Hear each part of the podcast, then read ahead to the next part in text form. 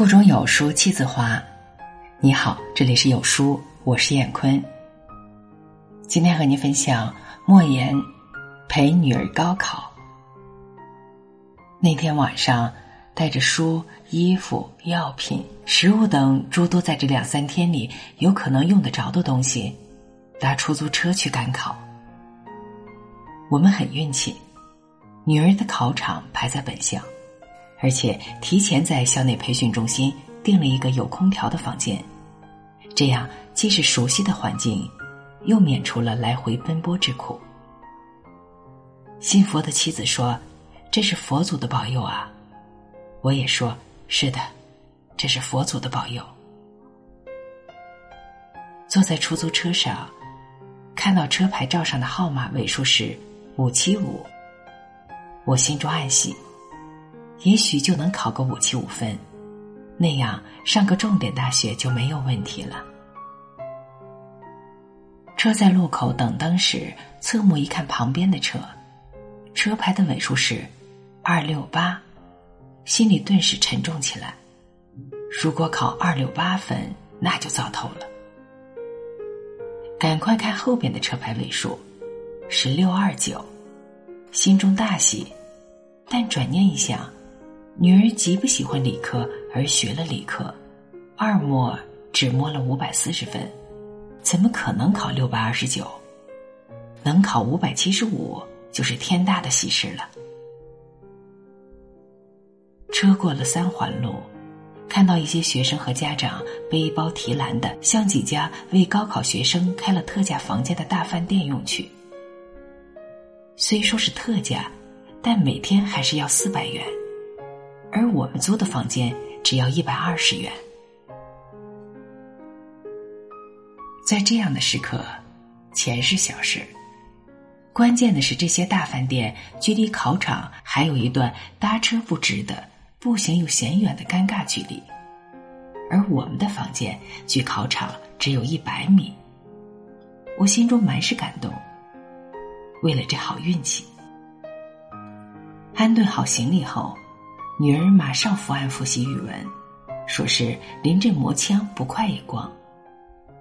我劝她看看电视或者到校园里转转，她不肯，一直复习到深夜十一点，在我的反复劝说下，才熄灯上床。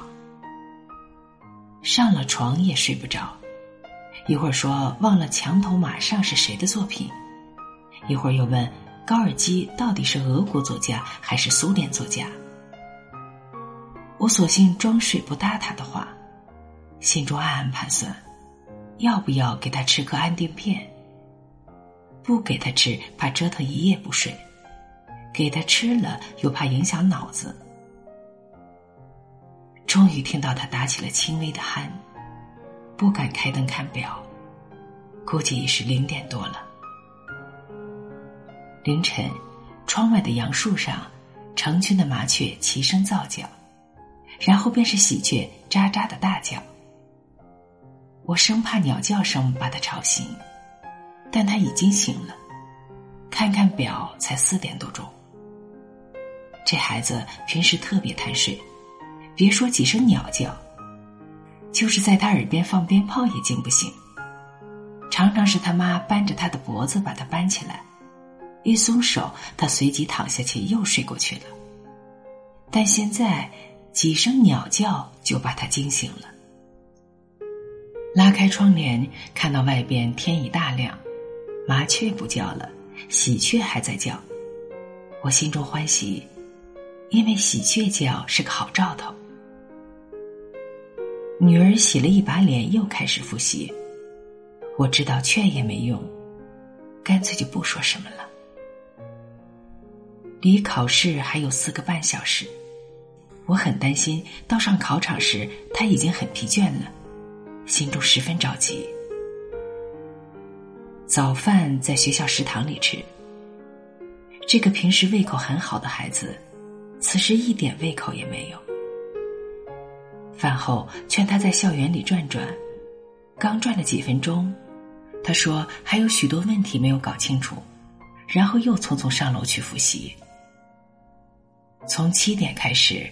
他就一趟趟的跑卫生间，我想起了我的奶奶，当年闹日本的时候，一听说日本鬼子来了，我奶奶就往厕所跑。解放后许多年了，我们恶作剧，大喊一声“鬼子来了”，我奶奶马上就脸色苍白，一把提着裤子往厕所跑去。唉，这高考竟然像日本鬼子一样可怕了。终于熬到了八点二十分。学校里的大喇叭开始广播考生须知。我送女儿去考场，看到从培训中心到考场的路上拉起了一条红线，家长只许送到线外。女儿过了线，去向她学校的带队老师报道。八点三十分，考生开始入场。我远远的看着穿着红裙子的女儿。随着成群的考生涌进大楼，终于消失了。距离正式开考还有一段时间，但方才还熙熙攘攘的校园内已经安静了下来。杨树上的蝉鸣变得格外刺耳。一位穿着黄军裤的家长仰脸望望，说：“北京啥时候有了这玩意儿？”另一位戴眼镜的家长说。应该让学校把他们赶走。又有人说，没那么玄乎，考起来他们什么也听不见的。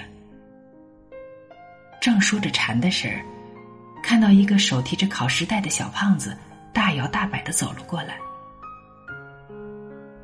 人们几乎是一起看表，发现离开考还有不到十分钟了。几个带队的老师迎着那小胖子跑过来。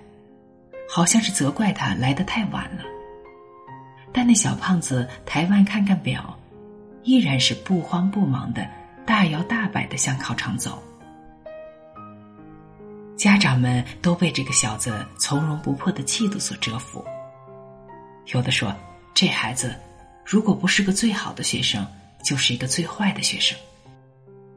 穿黄裤子的家长说，不管是好学生还是坏学生。他的心理素质绝对好，这样的孩子长大了可以当军队的指挥官。大家正议论着，就听到从学校大门外传来一阵低声的喧哗，于是都把身体探过红线，歪头往大门口望去。只见两个汉子架着一个身体瘦弱的男生，急急忙忙的跑了进来。那男生的腿就像没了骨头似的。在地上拖拉着，脖子歪到一边，似乎支撑不了脑袋的重量。一个中年妇女紧跟在男孩的身后，手里拿着考试袋儿，还有毛巾、药品之类的东西，一边小跑着，一边抬起胳膊擦着脸上的汗水和泪水。一群老师从考试大楼里跑出来，把男孩从那两个男人的手里接应过去。那位母亲也被拦挡在考试大楼外。红线外的我们，一个个都很感慨、很同情的样子，有的叹气，有的低声嘀咕着什么。我的觉悟不高，心中有对这个带病参加考试的男生的同情，但更多的是暗自庆幸。不管怎么说，我的女儿已经平平安安的坐在考场里。现在已经拿起笔来开始答题了吧？考试正式的开始了，蝉声使校园里显得格外安静。我们这些住在培训中心的幸运家长，站在树荫里，看到那些聚集在大门外强烈阳光里的家长们，心中又是一番感慨。因为我们事先知道了培训中心对外营业的消息，因为我们花了每天一百二十元钱，我们就可以站在树荫里，看着那些站在烈日下的与我们身份一样的人。可见世界上的事情，绝对的公平是不存在的。譬如这高考，本身也存在着很多不公平，但它比当年的推荐工农兵大学生是公平的多了。对广大的老百姓的孩子来说，高考是最好的方式。任何不经过考试的方式，譬如保送，譬如推荐，譬如各种加分，都存在着暗箱操作的可能性。有的家长回房间里去了，但大多数的家长还站在那里说话，话题飘忽不定，一会儿说天气，说北京成了非洲了，成了印度了，一会儿又说当年的高考是如何的随便，不像现在的如临大敌。学校的保安过来干涉，让家长们不要在校园内说话，家长们很顺从的散开了。将近十一点半时，家长们都把着红线，眼巴巴的望着考试大楼。大喇叭响起来，说时间到了，请考生立即停止书写，把卷子整理好放在桌子上。女儿的年级班主任跑过来，兴奋的对我说：“莫先生，有一道十八分的题，与我们海淀区二模卷子上的题几乎一样。”家长们也随着兴奋起来。一位不知道是哪个学校的带队老师说：“明年海淀区的教材书又要大卖了。”学生们从大楼里拥了出来，我发现了女儿，远远的看到她走得很昂扬，心中感到有了一点底。看清了她脸上的笑意，心中更加欣慰。迎住她。听他说，感觉好极了。一进考场就感到心中十分宁静。作文写得很好，题目是“天上一轮绿月亮”。下午考化学，散场时大多数孩子都是喜笑颜开，都说今年的化学题出的比较容易。女儿自觉考的也不错。第一天大获全胜，赶快打电话往家里报告喜讯。晚饭后，女儿开始复习数学，直至十一点。临睡前，她突然说：“爸爸，下午的化学考卷上有一道题说原位溶解。我审题时以为卷子印错了，在原位的位子上用铅笔写了一个‘来’字，忘记擦去了。我说这有什么关系？他突然紧张起来。”说监考老师说不许在卷子上做任何记号，做了记号的就当作弊卷处理，得零分。他听不进我的劝，心情越来越坏，说我完了，化学要得零分了。我说我说了你不信，你可以打电话问问你的老师，听听他怎么说。